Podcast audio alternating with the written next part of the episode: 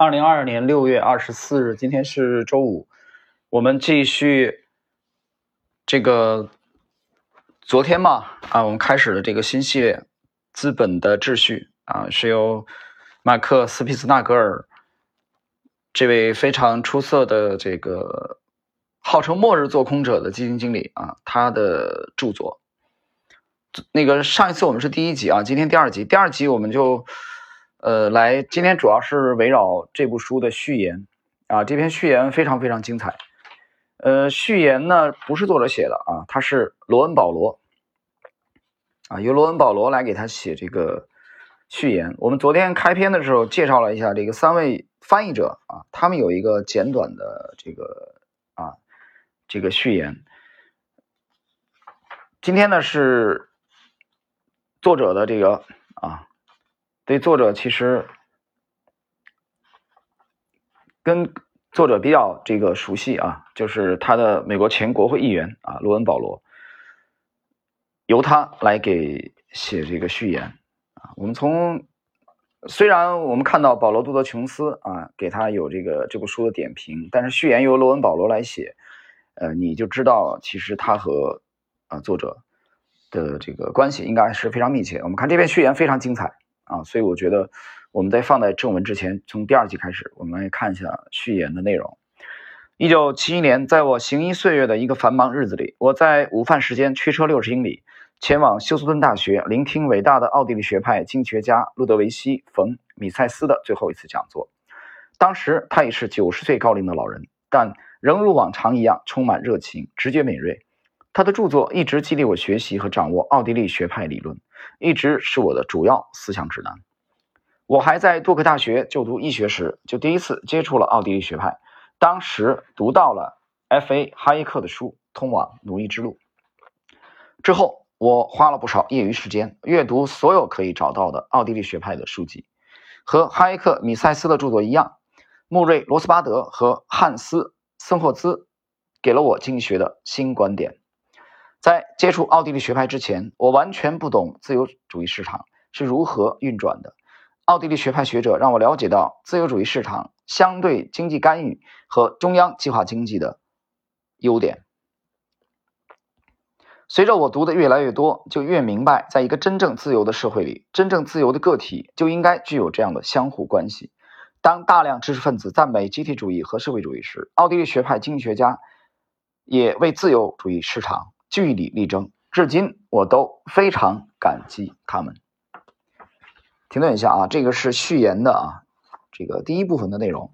其实我们当我们这个读完了刚才这一段的时候啊，其实我们看到了一个呃很重要的词啊，这个词在这部著作的后期还会频繁的出现啊，因为它里边有相当内容，其实讲奥派嘛。这个词什么？就是干预啊，就是干预。呃。从很早的时候，这个去起初去接触这个老子《道德经》的时候，呃，我们大家都学过啊，有有一篇的其中啊很重要的一点就是老子讲治国啊，他讲这个治大国若烹小鲜啊，烹是烹饪的烹，对吧？烹小鲜这个你不管你的烹饪技巧怎么样，你就是你起码你看过啊别的这个厨师是怎么烹饪的，对吧？就是你做鱼啊，尤其是。对我，我听父亲讲过啊，我不太做饭的，水平不行。他做鱼你不能频繁的翻动它，为什么？你频频繁的翻动它以后，那个鱼肉就容易破啊。这是我少年时代就就听到的这种话语，对吧？后来去读《道德经》，他讲治大国若烹小鲜，就是你要减少干预，尽量的不要去干预它啊。这是当时非常朴素的啊啊这个。对烹饪的这个这个理解，然后我们再结合之前啊前些年大概十多年前的这个啊一个高频词叫什么？不折腾。啊不折腾。不折腾就是不干预，所以这一段很重要啊非常非常重要，需要大大家自己去去多体会啊。所以我在第一集的时候我讲了，就你不要指望这部书。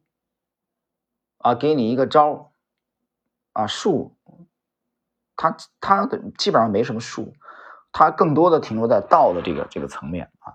但是为什么说我觉得这部书至少我觉得非常好啊，这个这部书，我跟朋友开玩笑，我说这部书也被我列为了书橱里边的非卖品。我今年很滑稽啊，今年之前的这个大半年，嗯，大概六到八个月吧，我买了这个一大批。这这一大批书当中呢，其实百分之八十以上都是这个二手的。其实不止了，就在近两三年嘛，三年以内啊，我买了大量的二手书。这些书其实呃，相当一部分是这个之前的八十年代出版的，最早六十年代啊、七十年代都有，这个九十年代啊，就买了很多这个这这种二手书，就是已经出版了很早的。那原因我这里不讲啊，但同时呢，为因为书橱的这个这个空间有限嘛，书房你不能堆堆满了。我现在其实也在刻意的清理，就前一段时间就是。也清理了一个一一批又一批，但这个书我读的时间并不长啊，并不长。这这本书我今年才读，这个《资本的秩序》。我第一集讲了，我说那你这个豆瓣啊，给他的评价，多少亿给的评价可能七点七分吧啊，我我觉得我至少会给他八点五分。至少读这部书，我学到了很多东西。哪儿好，有什么这个感想，我们在后期的解读当中会跟大家啊再再分享。好，我们来看这个序言啊。的第二部分，我过去一直在思考的是关于经济和个人自由之间关系的新想法。实际上，这些想法已经在我脑中盘桓很长时间了。罗斯巴泽在他的著作《经济思想史的奥地利学派之见》啊，这个“见”是见解的“见”啊，看见的“见”中提到，中国古代道家学者是世界上第一批自由主义者。很棒啊！这个这个概括，这个总结，我插一句啊，很经典，很传神。他说：“道家啊，老庄就是你可以把老庄理解为是世界上第一批自由主义者啊，自由主义者，将相隔了两千多年的道家学说和奥地利学派并列为自由主义经济学和政治思想方面的两大代表。在本书中，我的朋友奥地利学派支持者马克·斯皮斯纳格尔将罗斯巴德的这个洞见作为一个重要话题加以挖掘。就在最近，奥地利学派主要理论啊，主要是关于自由产权、自由市场、货币和自由社会等原理。”都可以追溯到几个世纪前的经典自由主义，这些是一切自由社会的最基本之核心信条。正如经济学家拉尔夫·雷克所述，经典自由主义，我们这里应该简单的称其为自由主义，是建立在文明社会基础上的一个构想。大体而言，就是其成员能够在很宽泛的个人权利界限内进行自我约束。在这些权利中，私有产权包括缔结合约的自主权，以及自由安排劳动的权利被给予了最高优先级。奥地利学派是给这个学派起的名字。这个学派总是和自由主义的追随者和反对者连在一起。停顿一下，这里边谈到了私有产权的问题，谈到了自由市场的问题啊，谈到了这个货币和自由社会啊，这个三个关键词，这些后期都会频繁的出现啊。我们今天作为第二集啊，今天是序言啊，这个。罗文保罗的这个序言啊，我们对这个序言的解读的时候，既然谈到了私有产权，大家应该还记得，呃，我在四年以前啊，四年以前的二月份，当时是过年吧，啊，过年那期是乐趣的专访里边，我们在聊这个，呃，聊起来股市的时候啊，我当时应该是第一次把在公开的场合讲，我说对这个私有产权的保护的问题啊。然后呢，其实观察经济啊，做做宏观这块的研究时候，我觉得有一个非常直观的风向标，我觉得我特别喜欢用啊，我觉得很直观，而且很简洁、很高效。什么呢？其实就是观察中国两个最有经济活力的区域啊，一个长三角，一个珠三角。这话是四年以前讲的，对吧？二零二零年，呃，这个，呃，错了，三年以前，三年以前啊，三年以前，二零二零年的二月份嘛，啊，两三年前讲的。其实，嗯，这一次采访之前很多年已经一一直是这么干的了，因为它是最有呃风向标意义的啊，它其实就跟这个私有产权的保护啊有很大的关联，这是我们今天的第二个关键词啊，大家在阅读的时候要注意啊。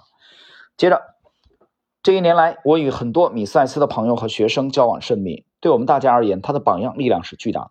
他从不尝试改变自己的立场，也不隐藏自己的理念。以得到世俗经济界的更多认可。如果他曾经那样做了，无疑会在有生之年得到更多的承认。但他的目标是追求经济真理，而不是获得认可。太棒了啊！这个罗恩，呃，保罗的这个这个对米塞斯的点评太精当了啊！有兴趣的话，大家去读一下米塞斯的回忆录啊，再读一下米塞斯的传记。呃，作为哈耶克的导师啊，影响了哈耶克这个一生，对冯哈冯哈耶克的这个影响，这师徒二人其实区别还是很大的啊，区别很大。我只说区别啊，后边我们可能还会再再讲到。这个哈耶克在晚年得到了诺贝尔经济学奖啊，他已经是高龄了，而且他可以说。非常有幸的，在他离离世以前、去世以前，见证了苏东的崩溃啊，见证了苏东乌托邦的崩溃啊，这是验证了自己的洞见。老头也获得了诺贝尔经济学奖，所以功成名就啊，呃，知名度、他影响力是非常之大的。但是很多人其实啊没有重视或者说忽视了米塞斯啊，米塞斯。刚才罗恩保罗讲的米塞斯。并没有去为了得到在他有生年得到更多的世俗的承认啊，因为他的目标是追求经济真理，他为了追求真理，他不是为了获得你多少人认可，对吧？你这个百姓们啊，这个普罗大众有多少人认可他？经济学家们啊，攻击他的所谓的主流经济学家们认可不认可？对他来说根本无所谓，不重要。所以这直接导致了一个什么后果呢？大家去研究米塞斯和比较哈耶克啊，这师徒二人的生平，你会发现，米塞斯一生啊非常坎坷，非常坎坷。老头很高寿，但是他的荣誉、他的社会地位啊，他其实基本上一直是被边缘化。包括后来这个，呃，这个到到美洲啊，美国去，大家可以去比较，把这两把这一对师徒啊比较，师徒二人去比较，你会发现不同的有很大的区别。但从对奥派的影响力啊，从原创性，其实我认为米塞斯啊在其高足哈耶克之上。但世俗的观点不这样认为，因为大家大家可能都没听说过米塞斯，谁是米塞斯？我可能只知道哈耶克。好了，我们继续。米塞斯还是一位绅士，为人和善，深思熟虑。我在很多方面都以他为榜样。当这个世界，尤其是经济学家变得疯狂之时，我总是转向米塞斯的理智世界。任何人都不应指望符合逻辑的论点或经验可以动摇那些相信通过支出和信贷扩张就能解决问题的人，近乎宗教般的狂热。啊，这个翻译的是这个句子很长啊，这句子很长的英文，英文翻过来的，所以大家大家这个理解的时候啊，呃，我们我们给他稍微的啊，让他这个更容易理解一点就是说你不要奢望那些符合逻辑的论点。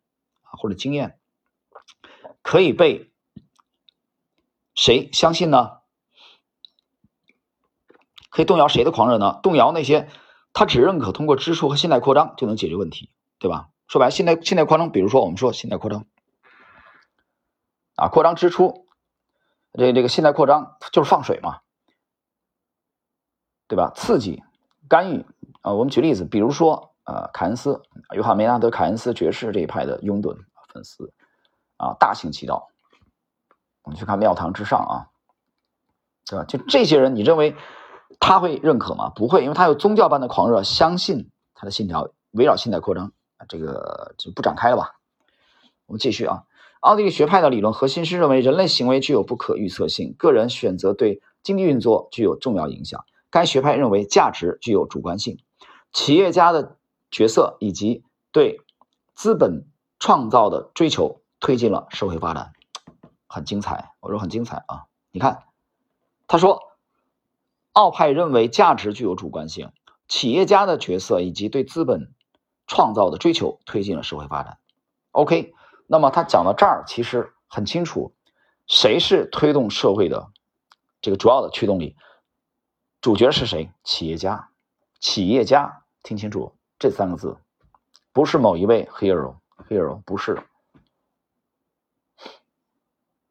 对吧？是企业家。然后呢，谁推进了社会的发展？是企业家这个主角，以及他对资本创造的追求，推进了社会的发展。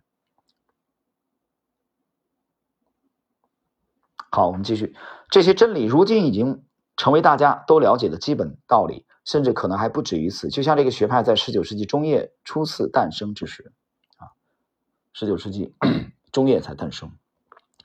插一句啊，说起了奥地利学派，其实它的绝大多数的，呃，经济学家，奥派的经济学家啊，有两个特点，跟大家聊一下，作为一个花絮啊，就后期大家学习奥派的理论的时候，这两两个特点吧，就是我在去学习这些大师们的著作啊。理论的时候，第一个说起来是奥派，实际上这里边相当一部分经济学家他并不是奥地利人啊。第二，这些大师们啊，奥派的啊，这个这个里头后边我们会会讲到啊，他的晚期的一些啊，晚期的相当一批，他们特别高寿，原因我也不清楚。你比如说哈耶克啊，九十岁以上。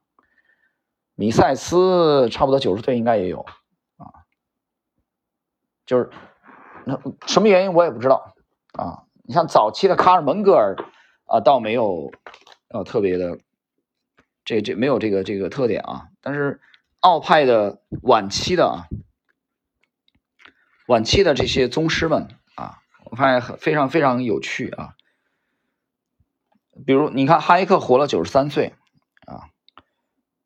然后，路德维希·拉赫曼，八十四岁高龄，牛吧？然后，这个啊，罗斯巴德是六十九岁啊，这个一般吧？这算一般吧？啊，这算一般。这个乔治·莱斯曼，一九三七年出生的，一九三七年出生的话，他起码到二零。这个到二零一零年啊，应该还是健在的。你你想，那这个也是啊，也算是到二零一八年还健在，到二零一八年还健在。你想这这多大了？这得对吧？然后汉斯·森霍兹，刚才我们提到了啊，这个序言前面提到了他，他是这个汉斯·森霍兹也活了八十五岁。然后伊斯雷尔·科斯纳，三零年出生的，他跟那个乔治·索罗斯、沃伦·巴菲特。和这个默多克，我们知道啊，默多克老头很很牛的啊，除了事业很成功，然后不停的离婚嘛。昨天朋友给我发资料说他又离婚了啊。三零年出生的，你你算多大了？到现在你算一算。所以高寿，然后米塞斯啊，米塞斯，米塞斯活了九十二岁，九十二岁。哈耶克九十三啊，这师徒俩。然后约瑟夫·熊彼特六十七岁，一般吧，啊，就是他提出来那个企业家的精神啊与创新的精神理论。戈德弗里德·冯·哈伯勒活了九十五岁，所以他晚期你看啊，他晚期的奥派的这啊这些大师们都是高寿的啊，都是高寿的。冯塞尔是。活了七十五吧，啊，七十五左右。庞巴维克，庞巴维克这个也就是五五五十多六十多岁吧，六十三岁啊。他的奠基人、创始人卡尔蒙格尔啊，卡尔蒙格尔是八十一啊啊，蒙格尔蒙格尔这个还可以啊，八十一。所以绝大多数奥派经济学家都是高寿，我觉得很有意思啊。大家有兴趣的可可也可以研究一下啊。这这什么原因啊？这凑巧了吗？我不知道。OK，我们刚刚插了两个花絮啊，我们继续。在这本书中，马克·斯皮兹纳格尔对奥地利学派的理论及其思想发展史做了深入研究。作为一名非常成功的投资人，马克将奥地利学派从象牙塔带到了投资组合中。很棒的一句啊！就马克本人做投资非常成功啊，牛人。我们在第一集做了介绍。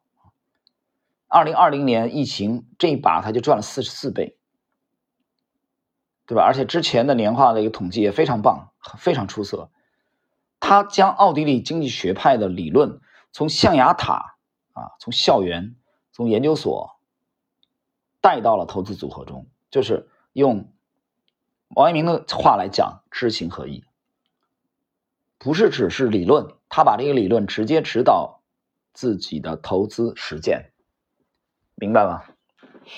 所以我在第一集讲了这个啊，谈了这个观点啊，就是你不要指望这本书它立即对你啊产生什么多大的影响和帮助？这很难，这非常难。嗯，但是我觉得读这部书啊，我当然没读完，现在啊三分之二以上了。嗯，我觉得我学到了很多。这是我读的第二位啊出色的基金经理，我在第一集讲出色的基金经理的著作当中啊，讲投资的著作当中，花了很大的精力在讲奥派对他的影响。第一位是帕拉梅斯啊，大家听过可以搜一下啊，我们这个专辑里边有长期投资啊，我解读长期投资，西班牙的这个基金经理，一九六六年出生的，他是价投派的，对吧？他对奥派的膜拜，在他这部书的后半部分啊，有有充分的体会。这是第二部啊，今天这个资本的秩序，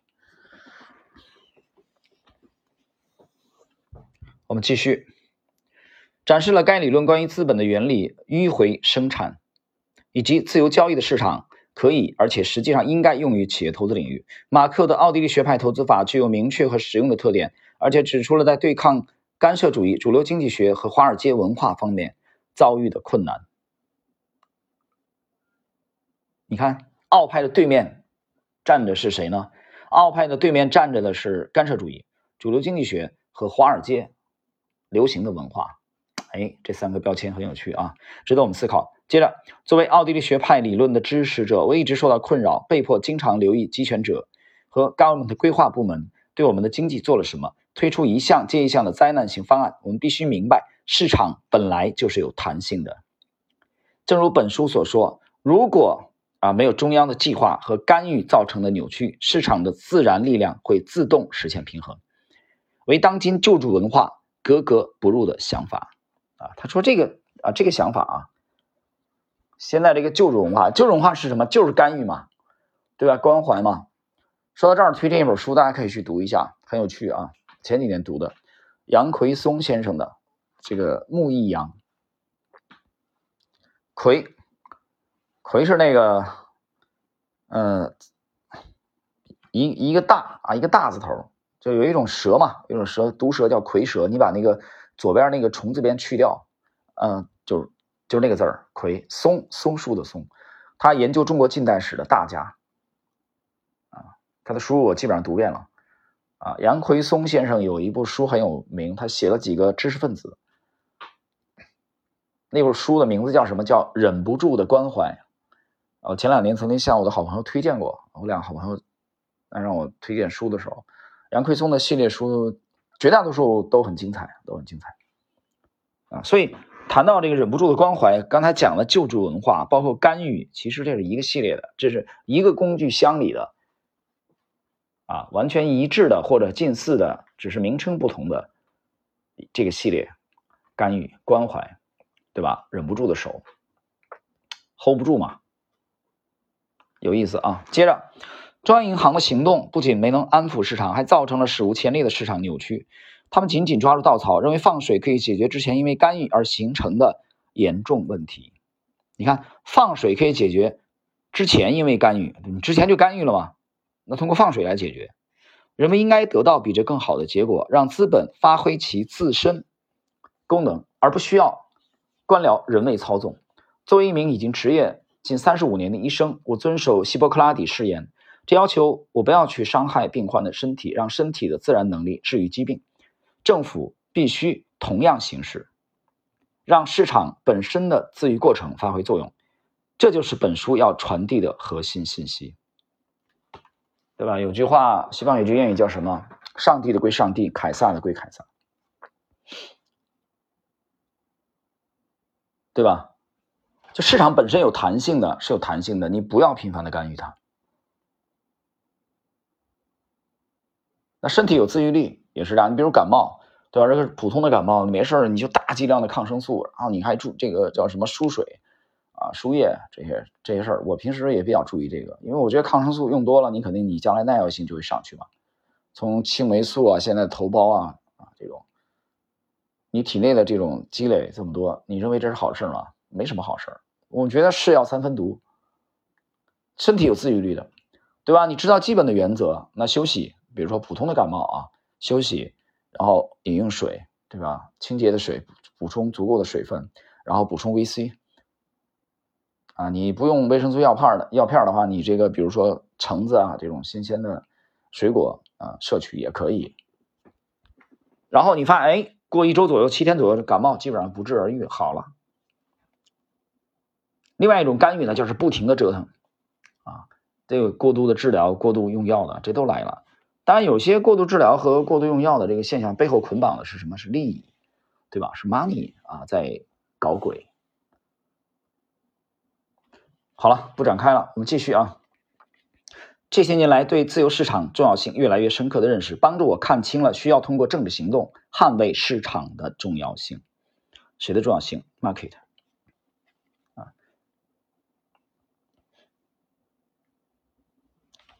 继续啊，这个第三个自然段，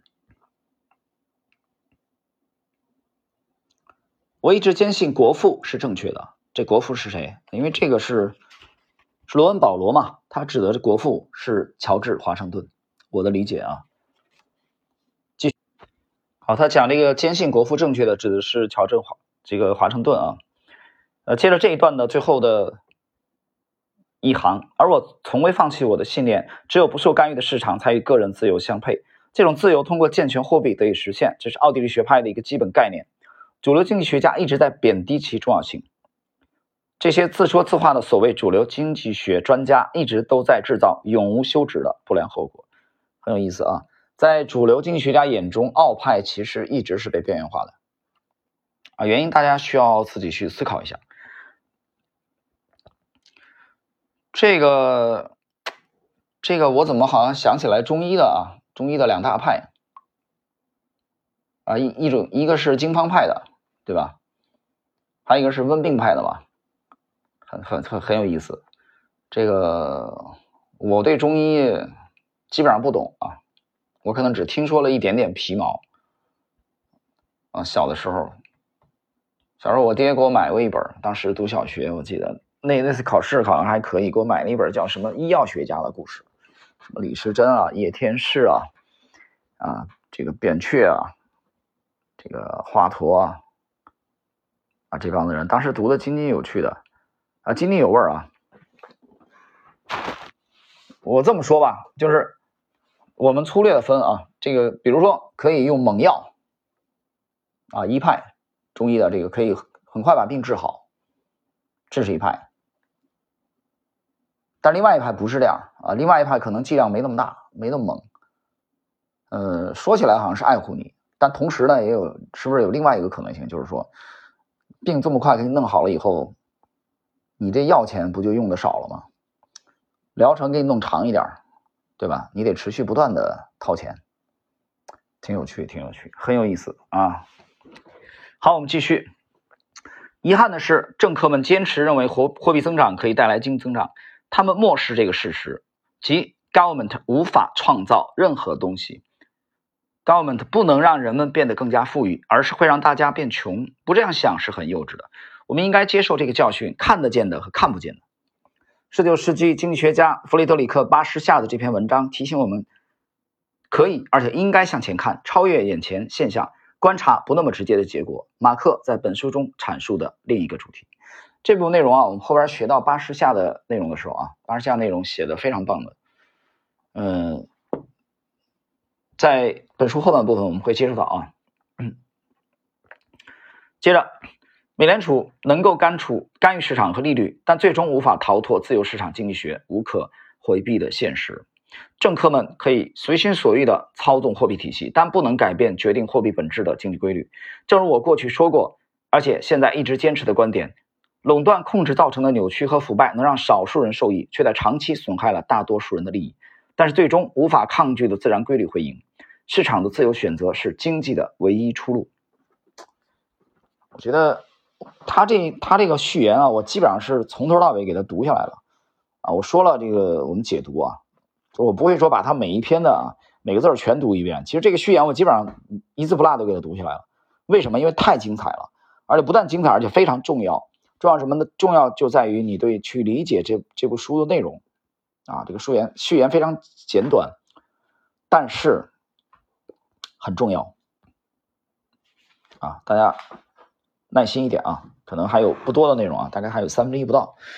我们继续，货币总是被视为中性的，货币供应量在决定价格方面并没有被看作一个关键因素。实际上，人们接受的一个事实是，产品的价格只依赖于所出售物品的供需关系。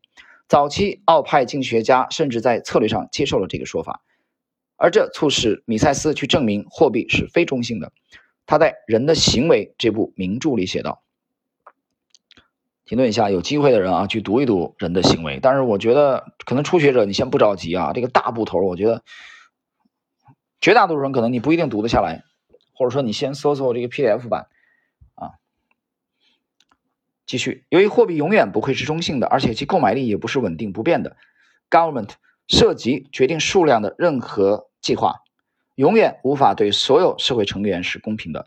无论 government 在追求影响货币购买力方面达成何种目标，都必然取决于决策者个人的价值判断。这样总会有利于某些人，而牺牲了其他人的利益。这样做永远不会有利于公共利益。破坏一国货币，就会损害民众生活的各个经济层面：收入、储蓄、每次购买支付的名义价格。当政客随心所欲地操纵货币时，总会导致混乱、失业和社会动乱。由于这个原因，我们应该找到一种不会被滥用的货币，可以防范通货膨胀，而且能让努力工作的市民生活富裕。正如本书所说，贬值的法币会让市场经济中的资本投资变得非常困难。太棒了，太棒！我我跟你讲了，我说觉得字字珠玑啊。可如果你现在体会不到啊，你觉得听这一集这这集怎么时间那么长啊？是我是不是昏昏欲睡了？没关系，你过几年重新再来听一下，再来听一下这集的内容，啊，你就你可能会理解一点。我讲为什么这集很重要，这序言写的很好。继续啊，一旦货币被摧毁，试图维护秩序的政府权力和干预就会变强。自古至今，government 的官员都拒绝承认经济规划没有效果，直到局面变得难以收拾之后，当 Government 试图弥补滥印钞票的错误时，事情就会变得更糟糕。美国人可能会觉得这种情况很熟悉，美联储就是这样运作的，挺好玩啊！美联储就这么运作的。主要经济体有没有这个？这个也就是说，这个病啊，这个症状是不是主要经济体都在都存在呢？这是一个思考题，这是我们今天的一个思考题，大家思考一下。接着，颇具讽刺意味的是，为了保护自由市场。美国人一直反对 government 控制这个 price 控制价格，但是最重要的价格、时间的代价及利率反而不在其列。政府就是通过控制利率来控制货币价格的。通过这种价格控制，政府也扭曲了市场在生产者和消费者中间的协调功能。多亏了奥地利学派经济学家的工作，我们才懂得，正是失去了这种协调，才给我们带来了繁荣和萧条的周期。原因就是中央银行操纵了货币供应和信贷。是吧？经典吧？很清楚吧？央行操纵了货币的供应和信贷，所以失业率和一般生活标准都是一国货币政策的主要反应。米塞斯懂得货币不仅是经济问题，而且是政治问题。他的真知灼见帮助我们反对来自左翼和右翼的赤字借口。赤字啊，不管嘴上怎么花言巧语，两派都依赖法币体系和通货膨胀为。Government 获取资金，为他们各自的特殊利益服务。停顿啊，这里必须要解释一下。就米塞斯，他很敏锐的意识到了，并且指出，货币不仅是经济问题，它是政治问题。经典吧？非常经典。我这里稍微岔开一句啊，我们不再往深处延伸，因为本集的内容进入尾声了。就米塞斯说，货币不是说单纯的经济问题，它还是政治问题啊。这个让我想起来，我们从小时候读书就学的马克思啊，伟大的马克思大人怎么讲的？经济基础决定上层建筑，没错吧？政经学学过吧？学过我想相信你，只要是读过初中的人都学过政经经济学，对吧？是这么讲的吗？是这么讲的。但是我告诉你，马克思韦伯的研究结论。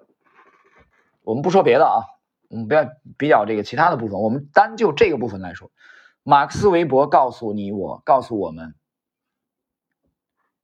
是政治，是上层建筑决定经济基础，颠倒过来了，哥们儿，有意思吧？所以米塞斯说，货币不是单纯的经济问题，你不要单纯单在单在这个经济层面啊，economic 这个层面去研究货币，你得从这个 political 政治这个层面去研究货币。那么，马克思韦伯告诉我们，经济基础和上层建筑到底是什么关系？有人说，那我还得去读读马克思韦伯。哎，对了，所以有意思啊，有意思。当年在星球我写一个帖子，就是我们之前读了几十年的书啊，我们呃，也不是说读了几十年的书吧，就是你耳朵里有有有固定的声音，对吧？固定的频道，固定的结论，你只要张嘴就行了，直接喂给你了。后来随着年龄的增长，你发现不行啊，我得自己去读啊，我得自己去想啊，是吧？去比较一下马克思韦伯和卡尔马克思啊，对卡尔马克思在经济学方面的贡献，我觉得还是嗯非常值得肯定的啊。但我加了一个定语。那么刚才我们谈到了米塞斯啊，对货币的这个政治和经济属性。好了，进入这篇序言的 尾声部分了。奥地利学派完整解释了为何 government 干预是敌人，以及为何个人自由是实现真正自由的关键。从这些思想和米塞斯的人格榜样中获得的养分，使得我能够忍耐待在华盛顿特区啊，就这个 Washington D.C. D.C. 和国会的那段日子。奥地利学派经济学这个说法被广泛传播，是我从未预料到的。但是从零八年开始，它已经变成了一个很流行的政治词汇，并继续鼓励我长期学习奥派经济学。尽管这些教义对今天的影响不大，但我有足够多的理由对其在年轻一代中传播保持乐观。看到成千上万的年轻人来参加我的集会，我感到非常自豪。这反映出了美国年轻人是如何拥抱自由、经济以及其他方面的。随着这些原理变得越来越流行，其他人也认识到了米塞斯和他的学生传播的经济原理。经济真理包括阅读这本书，我们将最终得以让我们的国家国家的金融环境变得更加健康。自由确实深入人心，但是充分理解它也意味着敞开胸怀，拥抱奥地利经济学理论。罗恩·保罗，精彩啊，非常精彩！我是，其实我是，我是怀着非常非常激动啊，有点激动的这个心情，把把这篇序言，我们基本上是一字不落的啊，就中间那一小段儿。有一小段这个国父那一小段后来我就大概有这个几十个字吧，三五十个字，嗯，就除了那段以外，我们百分之九十八的内容，呃，从头到尾给大家啊解读了一下。我们希望吧，就是我我没指望说我们今天这一集啊，大家可能都能听懂，说这玩意儿对我投资的影响到底怎么体现出来？我觉得它它也是一个漫长的过程，它需要你对后期。逐渐对奥派的理解，对这个 market，对市场啊，对 freedom freedom 这个自由，呃，它和经济的这种在经济这个层面的体现，包括这个货币，啊，包括信贷，对吧？包括通胀，啊，包括这个 government 这个具体的角色，它在这其中是起到什么样的作用？我相信随着时间的推移，可能将来有一天你会 啊意识到。我们在整个系列的第二集啊是如此的重要。好了，时间关系，我们今天这一集啊时间比较长了，下一集第三集我们将 继续。